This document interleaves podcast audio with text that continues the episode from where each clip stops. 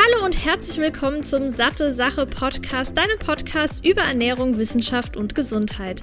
Mein Name ist Laura Merten, ich bin studierte Ernährungswissenschaftlerin und sorge mit Satte Sache dafür, dass Ernährungswissenschaft für alle verständlich wird und du noch smartere Entscheidungen in Sachen Ernährung triffst. In diesem Podcast spreche ich mal alleine, mal mit führenden Expertinnen und Experten über die wichtigsten Fragen rund um die Ernährung. Viel Spaß! Hey Marie, ich begrüße dich wieder in meinem Podcast, ich glaube mittlerweile zum fünften Mal schon und freue mich auf jeden Fall, dass wir wieder was aufnehmen. Bisher haben wir auch schon so ein bisschen in Richtung Hormone gesprochen, Schwangerschaft, Stillzeit, dann haben wir aber auch noch Verdauung mit reingenommen, also wichtige Themen. Und heute soll es nochmal um Hormone geben, gehen, aber nicht das ganze Hormone, was man sich so denkt, also irgendwie Testosteron, Östrogen und sowas, was ist, wenn man die Pille absetzt, sondern wir wollen über das Thema Insulin sprechen sprechen, ja auch ein super wichtiges Hormon, was meiner Meinung nach und ich denke auch deiner Meinung nach sehr vernachlässigt wird. Und wenn überhaupt dann zur Sprache kommt, wenn es in Richtung Diabetes geht. Aber trotz allem, selbst wenn man jetzt nicht von Diabetes Typ 1, 2 oder Schwangerschaftsdiabetes betroffen ist, sollte man ja trotzdem mal ja so ein bisschen das irgendwie auf dem Schirm haben. Ich hatte ja auch vor einem halben Jahr ungefähr ähm, dieses Gerät getragen zur Blutzuckermessung bzw. Gewebszuckermessung, weil ich es einfach interessant finde und wissen wollte, wie mein Körper auf bestimmte Lebensmittel oder Lebensmittelkombinationen reagiert. Und ja, danke mal an dieser Stelle und herzlich willkommen. Dann direkt die erste Frage. Was sind Hormone überhaupt, wenn wir jetzt über das ganze Thema sprechen, bevor wir jetzt da noch näher drauf eingehen werden? Hi Laura, ja, erstmal vielen Dank, dass ich nochmal dabei sein darf. Und genau, lass uns direkt einsteigen. Was sind Hormone? Hormone sind letztendlich kleine Messenger, die im Körper zirkulieren. Wir haben verschiedene Drüsen im Körper, die Hormone produzieren können zum Beispiel die Schilddrüse, die viele Leute kennen, oder auch die Ovarien können Hormone produzieren. Also sämtliche ähm, Drüsen, die überall im Körper verteilt sind, bilden an dieser Stelle Hormone, meistens als Reaktion auf zum Beispiel einen hohen Blutzucker, wird von der Bauchspeicheldrüse Insulin produziert, aber die Bauchspeicheldrüse produziert lediglich das Insulin, aber Insulin wirkt dann an ganz anderen Stellen im Körper, also an anderen Zellen im Körper. Das heißt, Insulin kann wie so kleine Messenger, kleine Botschaften durch den Blutstrom alle Zellen im Körper erreichen und dann dort seine Aktion auslösen. Und in dem Fall ist es halt, dass nach diesem Schlüssel-Schloss-Prinzip Glucose aus dem Blutstrom über die Zellmembran in die Zelle rein gelangen kann. Und das fasst es eigentlich gut zusammen. Das sind Hormone. Okay, sehr, sehr spannend. Das bedeutet also, wenn wir jetzt bei dem Thema Insulin bleiben, wenn ich jetzt viel Zucker esse, also Glucose beispielsweise, steigt dann der Blutzuckerspiegel, weil diese Glucose ja ins Blut übergeht. Und das wiederum läuft dann über verschiedene Mechanismen, Transporter und so weiter so lange im Körper rumzirkuliert, so lange, bis die Bauchspeicheldrüse sagt, äh, Moment mal, wir wollen das jetzt regulieren und schüttet dann Insulin aus, um den Blutzuckerspiegel wieder senken zu können. Ganz genau so funktioniert das. Also wenn wir vielleicht noch mal ganz kurz zurückgehen, also egal welche pflanzlichen Lebensmittel du zum Beispiel zu dir nimmst, die haben immer Zucker, Kohlenhydrate, aber auch zum Beispiel Milch hat Laktose, also Milchzucker. Diese meist längerkettigen Zucker werden erstmal klein geschnitten, dann werden sie im Magen-Darm-Trakt in den Blutstrom aufgenommen und dann geht der Blutzucker, so wie wir ihn kennen, hoch und das Gehirn, die Bauchspeicheldrüse reagiert, merkt, aha, da ist zu viel Glucose, was natürlich auch super ist, weil zu viel heißt doch erstmal, es ist Energie da, die verteilt werden kann. Also unser Gehirn braucht Energie, aber auch alle anderen Zielzellen brauchen Energie, natürlich Muskulatur zur Bewegung, aber auch der Magen-Darm-Trakt. Alle Zellen benötigen Energie, um ihrer Aufgabe nachkommen zu können. Und dann kommt das Insulin ins Spiel. Insulin wird ausgeschüttet sozusagen als Reaktion darauf, um die Energie in die Zelle zu befördern. Und was passiert natürlich dann auch noch mit überschüssiger Energie? Weiß jeder, Energie wird gespeichert, erstmal im Kurzzeitspeicher in der Leber. Und wenn über längere Zeit zu viel Energie in Form von Glucose im Körper zirkuliert, dann wird es natürlich auch in die Fettzellen hinein befördert, sozusagen als langfristigerer Energiespeicher. Mhm, Also kann man quasi sagen, weil du ja gerade ähm, langkettige Zucker angesprochen hast, dass wenn man jetzt einfach Zucker zu sich nimmt, dass das dann alles viel schneller geht.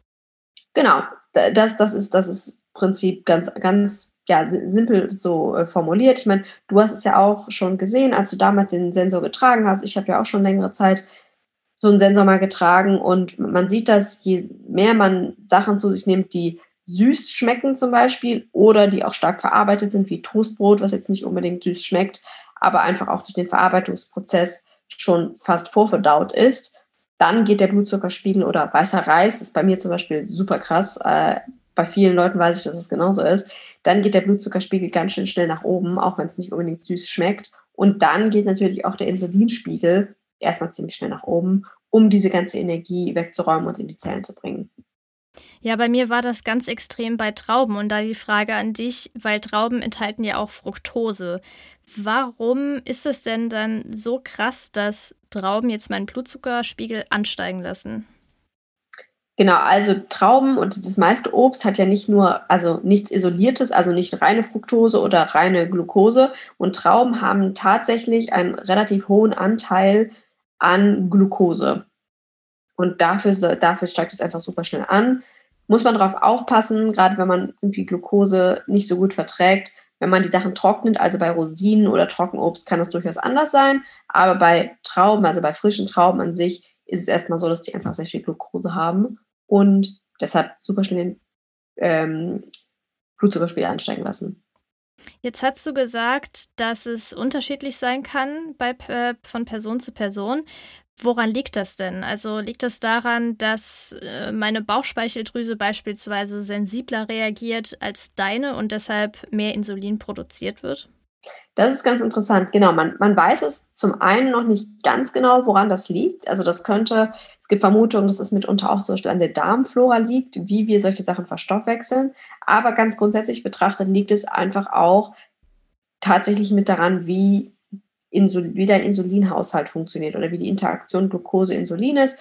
Und deshalb ergeben sich daraus Kurven, die für dich typisch sind, aber man kann die wiederum auch ziemlich gut clustern eigentlich in Menschen, die zum Beispiel eine Insulinresistenz haben oder eine Vorstufe, die sich in diese Richtung zum Beispiel bewegen, leichtes Übergewicht haben oder andere Vorerkrankungen haben, bei denen sehen diese Kurven dann doch eher zum Beispiel auch ähnlich aus. Das heißt, der Blutzucker steigt an, aber er nimmt sich nicht so schnell wieder ab, sondern wir haben eher nicht so einen Spike, so eine Spitze, so einen Kirchturm, sondern wir haben vielleicht eher so einen Mount Everest, ja, so einen, sagen wir mal, einen, äh, einen starken Anstieg, aber der Abfall, der geht nicht so schnell. Und das ist dann so, so, ein, typisches, so ein typisches Bild für Leute, die halt eine Insulinresistenz haben oder, oder einen Diabetes schon entwickelt haben. Okay, und wenn das jetzt schon so von Person zu Person unterschiedlich ist, kann man denn dann überhaupt Hormone beeinflussen? Genau, man kann auf jeden Fall Hormone beeinflussen und ich denke, das ist auch wieder, wieder so ein total schwieriges Thema, weil manche Hormone kann man tatsächlich besser beeinflussen als andere. Und ich weiß, gerade die, die Industrie, es gibt so viele Nahrungsergänzungsmittel, wo es so Health Claims gibt, was für Hormone davon beeinflusst werden, gerade was, was weibliche Geschlechtshormone angeht oder auch Testosteron. Da liest man so viel, was naja, sagen wir mal, keine sonderlich gute Evidenz hat oder sagen wir mal sehr viel verspricht, aber gegebenenfalls nicht, nicht wirklich funktioniert. Und daran, deshalb finde ich, Insulin ist so wahnsinnig relevant, weil es einfach alle betrifft und es einfach immer noch unterschätzt wird, wie sehr unser Lebensstil, also Ernährung, Bewegung und die Kontrolle sozusagen von Stress, Schlaf, den Insulinhaushalt eigentlich positiv und auch negativ beeinflussen kann.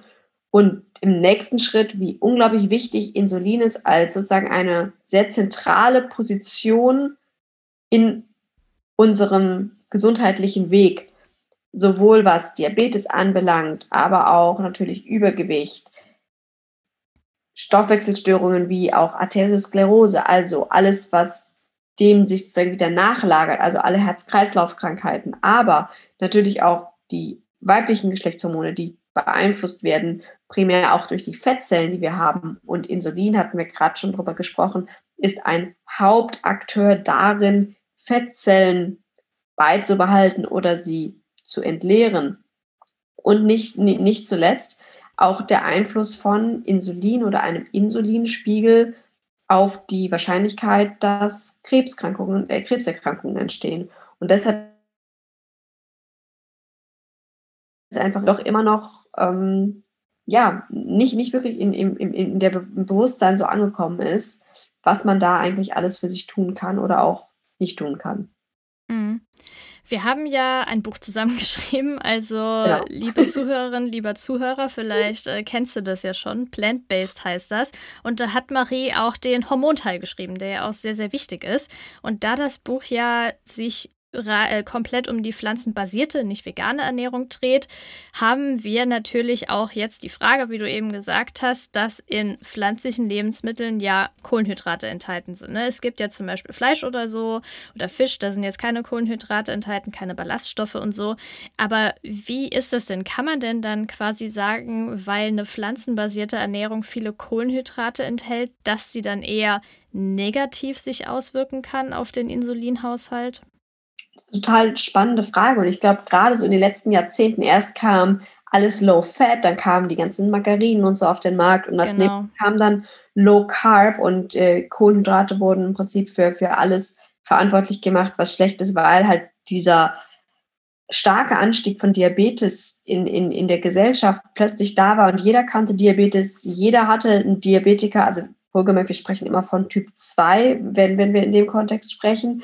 Jeder hat jemanden in der Familie oder kennt jemanden, der darunter leidet. Und so kam das Thema, ging das irgendwie immer weiter zu sagen, man muss weniger Kohlenhydrate essen. Aber was dabei immer vergessen wird, ist, dass Kohlenhydrate eigentlich keine Lebensmittelgruppe sind, sondern Kohlenhydrate ist ein Makronährstoff. Also Kohlenhydrate gibt uns wie Proteine und Fette ist es einfach ein Energieträger. Und dort werden einfach dann in solchen Diskussionen alle Kohlenhydrate über einen Kamm geschert.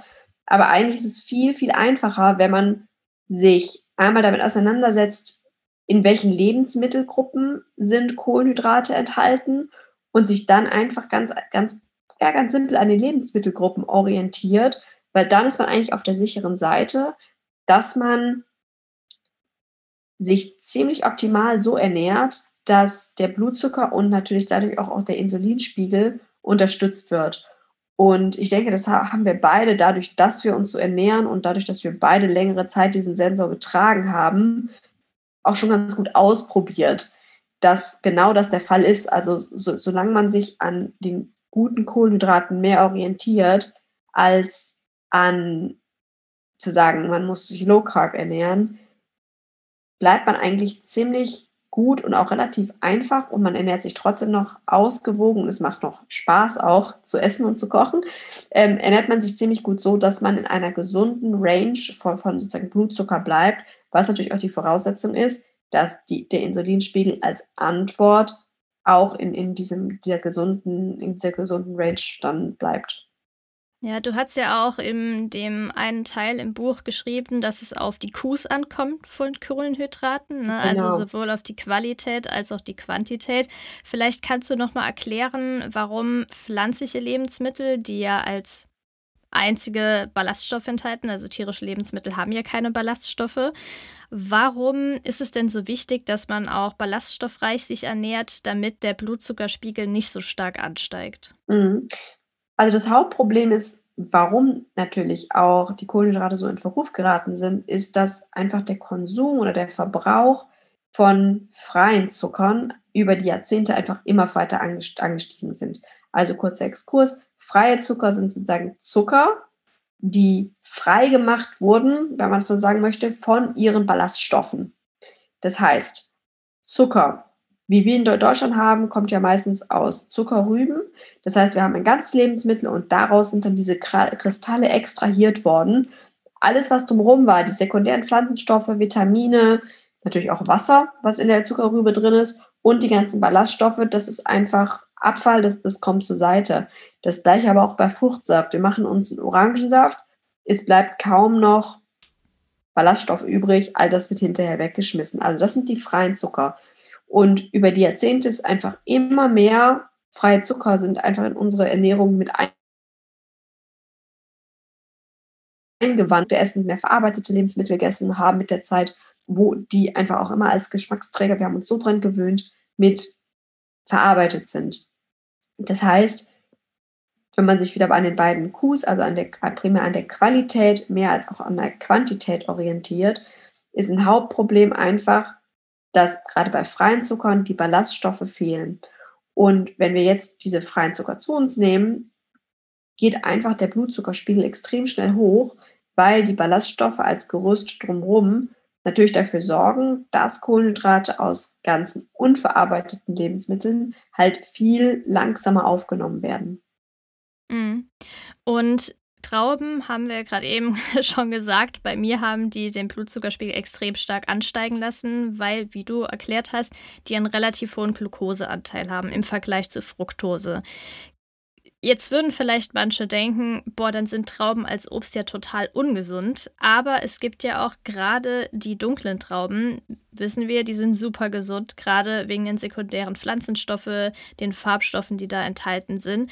Was sagst du denn generell zu Obst? Weil viele sagen ja auch, man soll nicht so viel Obst essen, weil das sich mhm. negativ auf den Insulinspiegel auswirken kann, beziehungsweise auf die Sensitivität der Bauchspeicheldrüse. Ja, ja. Ähm, also nochmal zur Erinnerung, wir sprechen hier von ganz gesunden Menschen. Natürlich, wenn jemand in einer Therapie ist und vielleicht schon Insulin spritzen muss oder andere Medikamente für, einen, eine, für eine Insulinresistenz oder sowas zu sich nimmt, der sollte das natürlich in kleineren Portionen zu sich nehmen und es muss auch definitiv mehr bilanziert werden. Sprechen wir jetzt von Leuten, die erstmal metabolisch gesund sind, würde ich sagen, man sollte sich natürlich nicht primär und ausschließlich von Obst ernähren. Aber Obst hat doch immer noch aufgrund der anderen Komponenten, die du gerade schon benannt hattest, Obst ist ja nicht nur Zucker, sondern hat noch ganz, ganz viele andere Komponenten, die auch sehr, sehr wichtig für unsere Gesundheit sind. Und deshalb kann es erstmal so verzehrt werden in adäquaten Mengen. Wenn man natürlich darauf achten möchte, dass der Blutzucker nicht ganz so stark ansteigt, kann man natürlich, wir haben es beide schon mal probiert, ähm, Obst immer gut kombinieren, zum Beispiel mit einer Fettquelle, also man isst ein paar Nüsse dazu oder ein paar Proteine, äh, die man dazu zu sich nimmt. Könnte zum Beispiel ein Quark sein oder Joghurt, kann man verschiedene Sachen mal ausprobieren für sich. Einfach so, dass der Blutzucker nicht ganz schnell ansteigt, weil die Magenentleerung und auch die, ja, der Speisebrei, im Darm ankommt, einfach nicht so schnell die ganzen Zucker in, den, in, den Blut, in die Blutbahn gelangen lässt. Mhm. Also man kann es auch durchaus so machen. Oder Zucker als Nachtisch, ja, wenn man einfach ähm, eine Hauptspeise zu sich nimmt, eine kleine Portion Obst hinterher, also wenn man vorher zum Beispiel sehr viel Gemüse gegessen hat, kann man das auch beobachten, dass der Anstieg sehr gering ist oder manche Leute können ihn auch sagen als einzelnen Anstieg beim Glukosemesser dann gar nicht mehr sehen. Mhm. Jetzt würde mich gerade noch interessieren, weil Smoothies ja auch eine Zeit lang sehr gehypt wurden. Ich glaube, der Trend, der ist immer noch nicht vorbei, aber ich habe das Gefühl, dass es da ein sehr großes Hoch gab vor so zwei Jahren ungefähr. Und da wurde ja oft gesagt, man soll das überwiegend mit Obst zu sich nehmen und dass es ja ein Riesenunterschied ist, ob man jetzt äh, Säfte zu sich nimmt, also Fruchtsäfte, oder ob man das Ganze als Smoothie zu sich nimmt, beispielsweise mit äh, Bananen, mit anderen Früchten und dann sind irgendwie noch Haferflocken dabei. Wie siehst du denn so den gesundheitlichen Aspekt von Smoothies? Also ich denke erstmal besser Smoothie als gar kein Obst, Gemüse und sowas.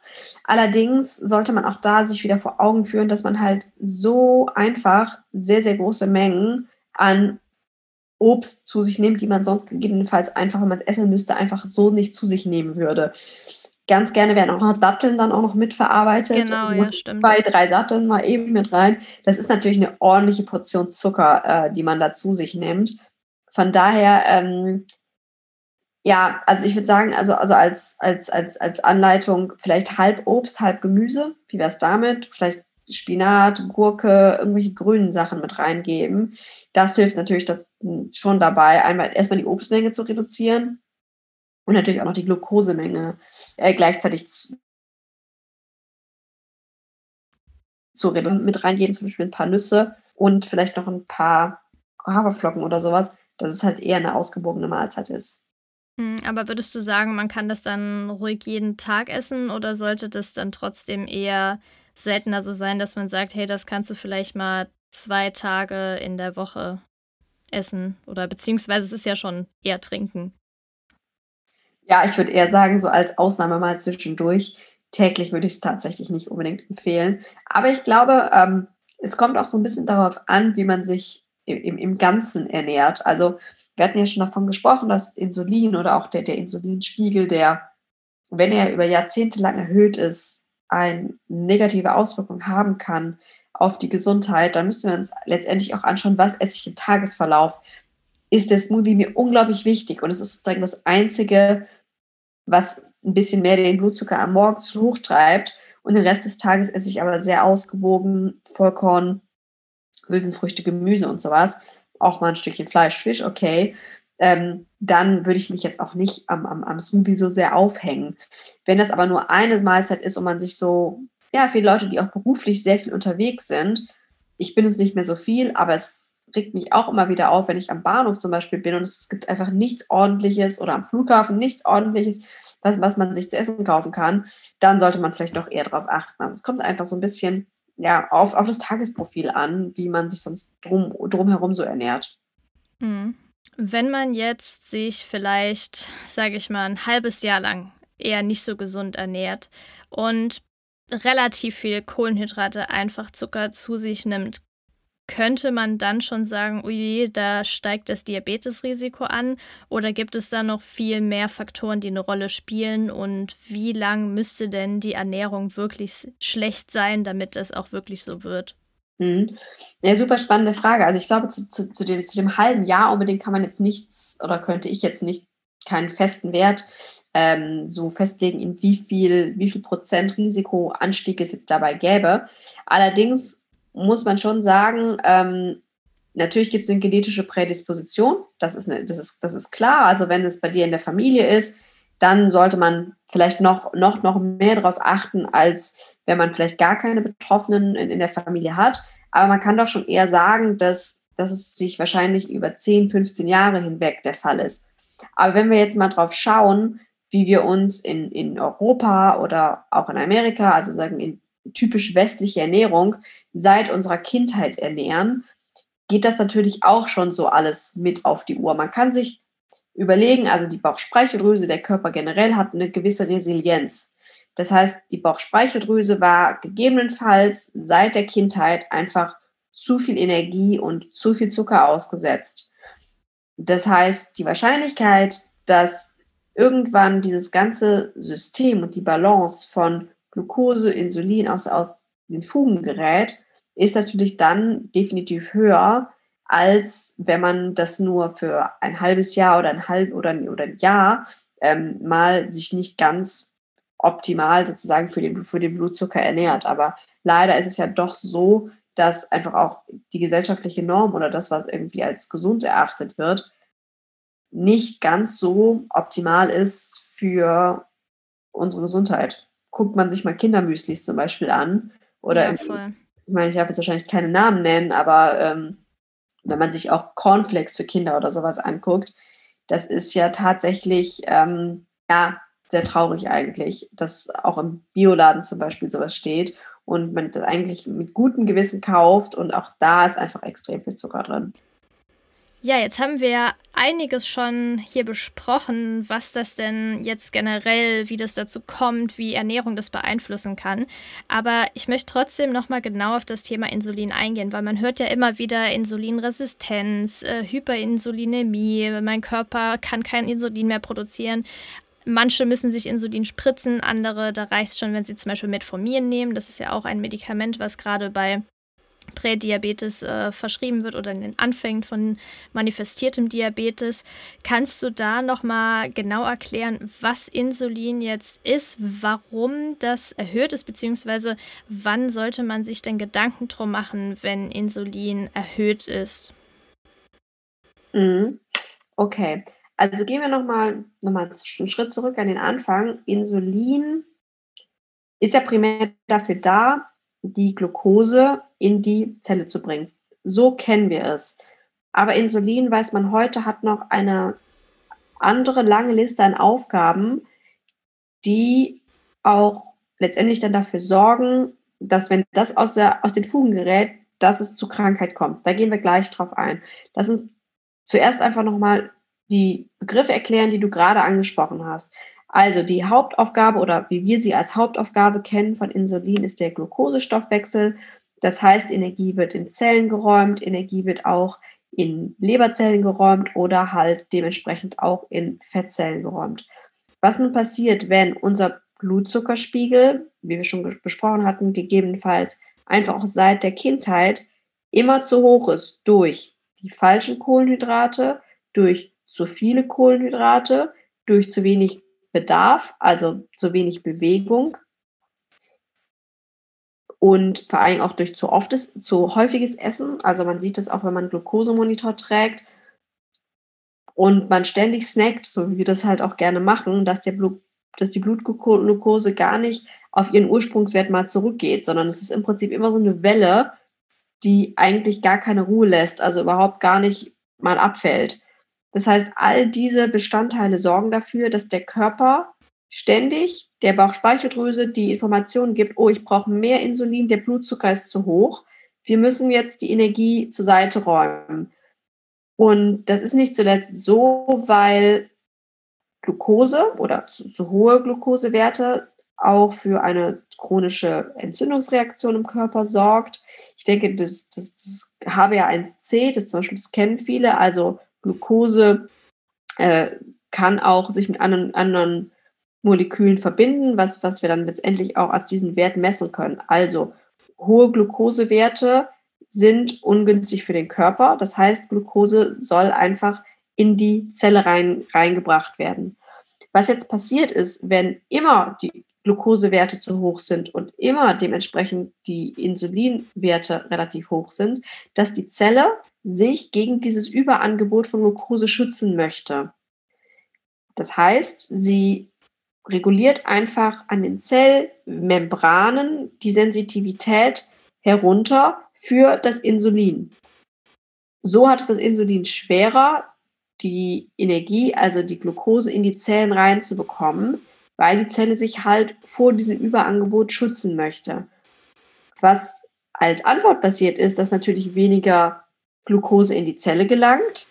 Das heißt, der Blutzucker ist weiterhin höher und es wird noch mehr Insulin als Ergebnis produziert. Das heißt, es ist im Prinzip so ein, so ein Teufelskreis, der dafür sorgt, dass der Blutzucker immer höher geht, aber natürlich auch der Insulinspiegel immer höher geht.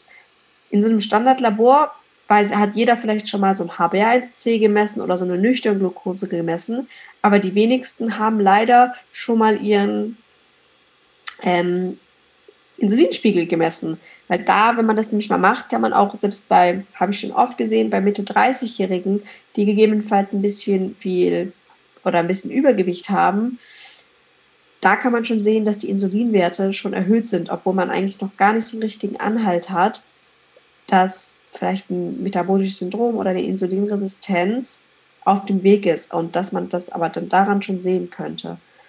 Nun ist halt der Insulinspiegel auch zu hoch, aber irgendwann ermüdet über die Zeit die Bauchspeicheldrüse, ist ja klar. Also ich meine, wir hatten über diese Resilienz gesprochen. Sie wird immer überfordert, ist wie ein Motor, der immer überfordert wird. Irgendwann geht dieser Motor kaputt und leistet einfach nichts mehr.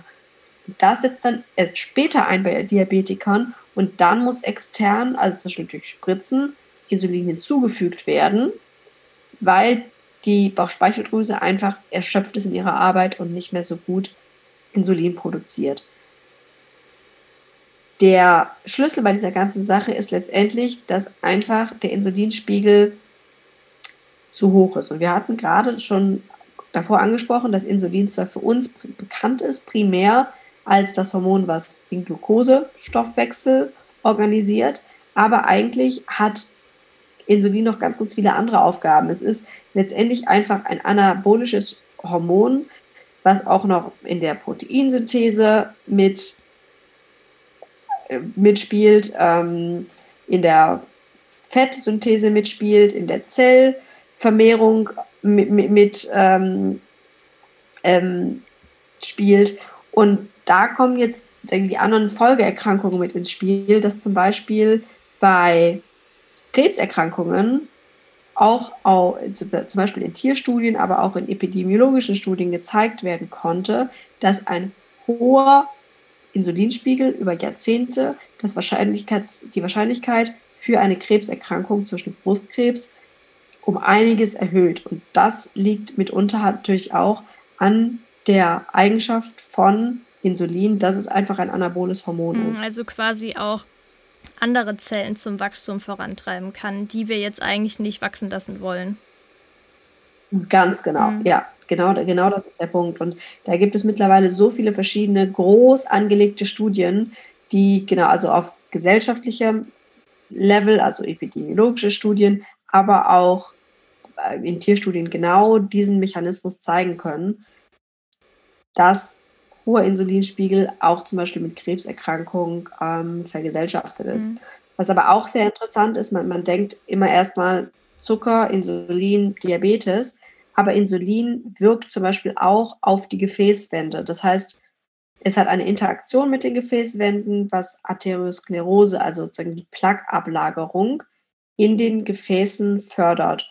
Und das wiederum ist natürlich auch so ein, eine Vorstufe für sämtliche Herz-Kreislauf-Erkrankungen.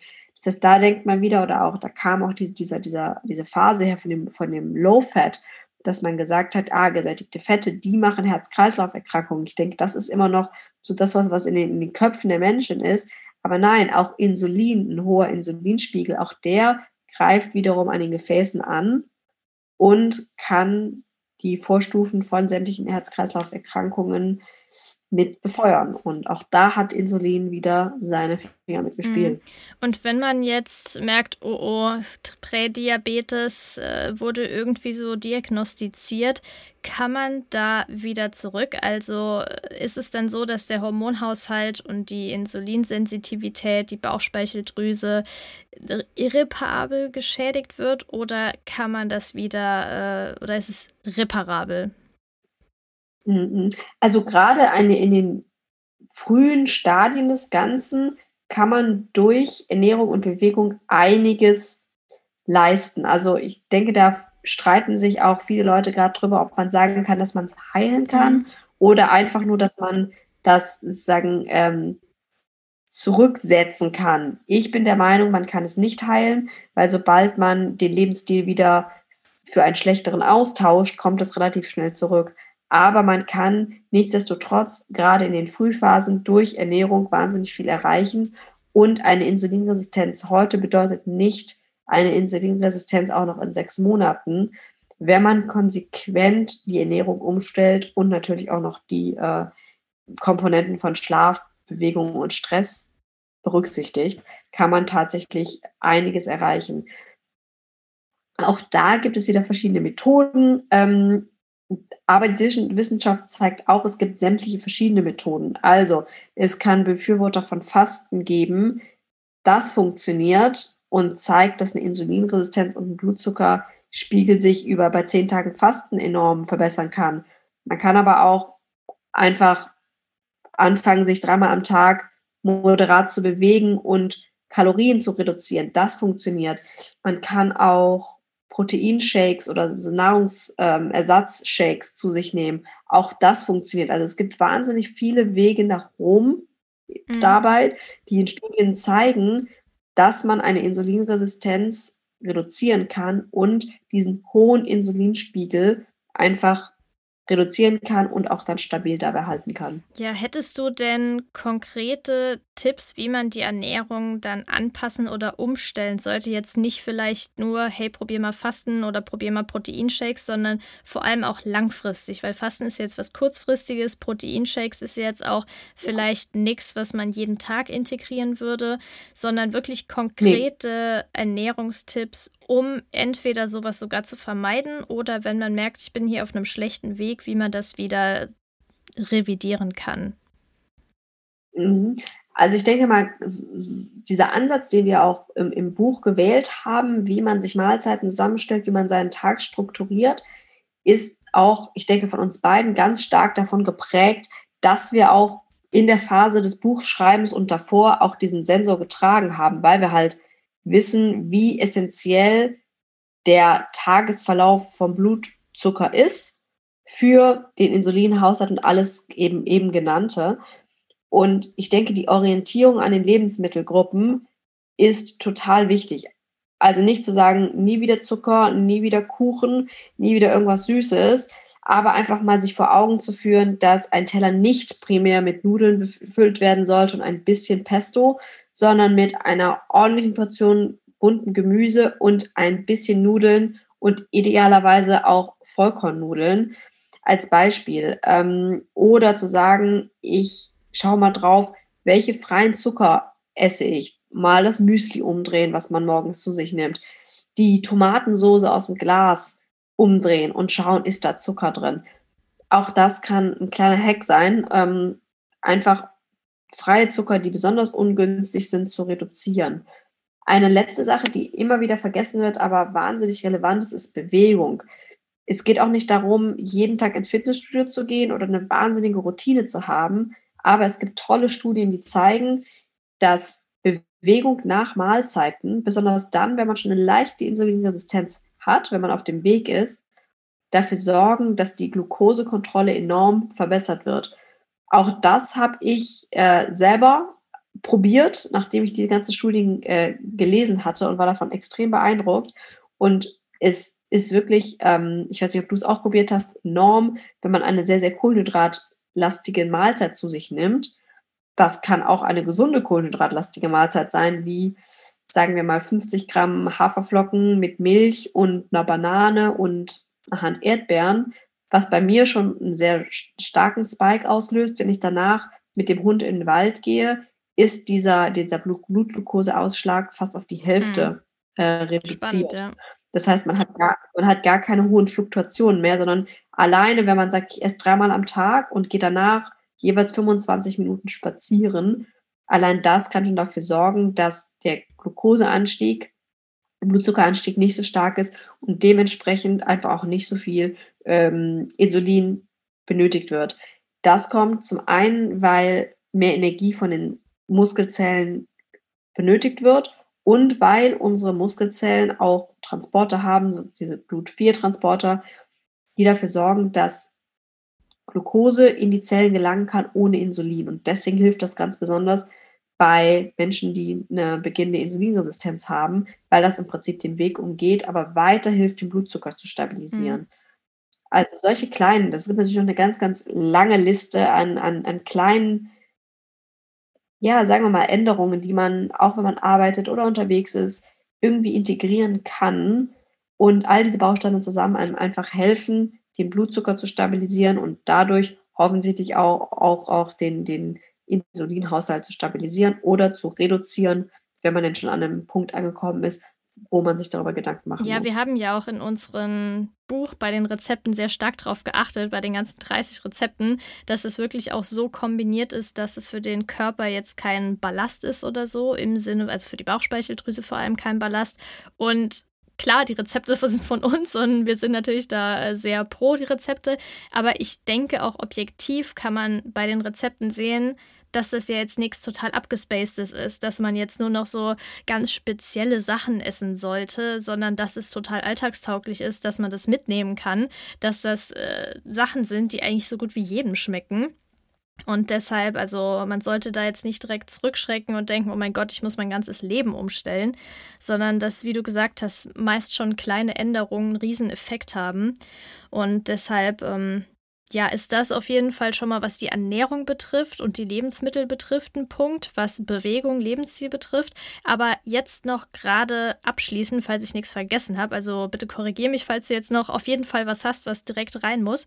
Ähm, wie sieht es denn mit Nährstoffen und Nahrungsergänzungsmitteln aus? Gibt es denn bestimmte Mikronährstoffe ähm, oder Fettsäuren beispielsweise, die dann sehr positiven Einfluss haben könnten oder haben? Und welche man vielleicht dann sogar supplementieren sollte. Mhm. Ähm, was ganz spannend ist, ich glaube, dazu hatten wir auch eine Frage bekommen, ob Kaffee den Insulinspiegel beeinflusst. Mhm. Kaffee ist tatsächlich günstig ähm, auf den Insulinspiegel, hängt anscheinend damit zusammen, dass es die Art und Weise, wie das, das Insulin abgebaut wird, mit beeinflusst. Da gibt es ein paar Tierstudien zu, gibt es aber mittlerweile anscheinend auch ein paar kontrollierte Studien von Menschen zu. Fand ich ganz spannend, muss ich tatsächlich selber auch nochmal nachgucken, wie dieser Me Mechanismus funktioniert. Also zum Beispiel zum, zum einen halt Kaffee. Was immer wieder auch total spannend ist, ist dass Essig zum Beispiel den Blutzuckeranstieg reduziert. Ich weiß nicht, hast du darüber genau, schon mal gesprochen? Nee, aber ich habe das auch mit Apfelessig gelesen, dass man deshalb ähm, morgens irgendwie Apfelessig trinken sollte, damit das den Blutzuckerspiegel nicht so stark ansteigen lässt. Aber ich weiß jetzt nicht, ob das wirklich so ist. Ich habe es nur gelesen. Ja, nee, ist, ist in der Tat äh, so. Da gibt es auch immer mal wieder äh, Experimente, die Leute bei Social Media präsentieren, okay, bei denen das tatsächlich funktioniert. Ich habe das noch nicht so viel ausprobiert, ehrlich gesagt, aber es gibt auch ähm, ja, sehr seriöse Quellen, die das mittlerweile belegen. Und ich glaube, ähm, genau was du sagst, also wenn es dann sagen, als Experiment gezeigt wird, die Leute trinken zum Beispiel Apfelessig vor jeder Mahlzeit in einem Glas, finde ich ein bisschen unpraktikabel. Vielleicht mag man es nicht unbedingt ähm, oder man ist unterwegs und hat jetzt nicht seine Wasserflasche und den Apfelessig dabei. Aber was man daraus ja trotzdem mitnehmen kann, ist, dass diese organischen Säuren, die im Essig zum Beispiel mit drin sind oder die auch in einem Kimchi sein können, in einem Sauerkraut, also in fermentierten Produkten mit drin sind, dass die günstig sind auf den Blutzuckerspiegel. Und dadurch, dass wir ja, wie auch im Buch, nie super absolutistisch sind, kann man vielleicht das einfach so ein bisschen runterbrechen und sagen, dass organische Säuren, die durch Fermentation entstehen, also bei Apfelessig oder halt auch bei Sauerkraut oder sämtlichen anderen fermentierten Produkten, günstig sind auf den Blutzuckerspiegel und auf jeden Fall Teil der Ernährung sein sollten. Also da gibt es ja, spannende vergleichende Studien zu, wo tatsächlich größere Mengen von Essig zu sich genommen wurde. Aber in der alltäglichen Ernährung scheint es auch einen Unterschied zu machen. Mhm. Jetzt würde mich noch interessieren, weil ich das auch schon mal gehört habe, wie das beispielsweise mit Omega-3-Fettsäuren ist. Ne? Also die sind ja generell sehr gesund. Und kann das denn auch bei Menschen mit Diabetes oder generell auch, wenn man noch kein Diabetes hat, für den Blutzuckerspiegel und generell für den Insulinhaushalt positive Auswirkungen haben? Werbung Hast du dir schon mal Gedanken um deine Omega-3-Zufuhr gemacht?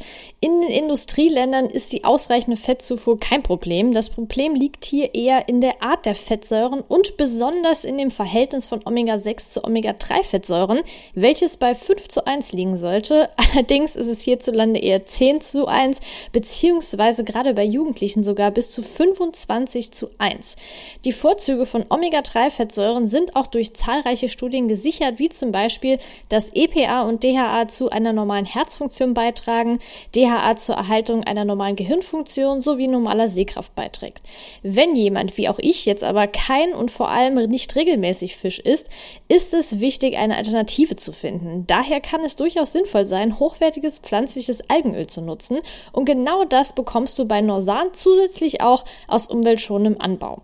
Das vegane Omega-3 von Norsan enthält zudem hochwertiges Bio-Olivenöl als Antioxidant und 800 internationale Einheiten veganes Vitamin D3.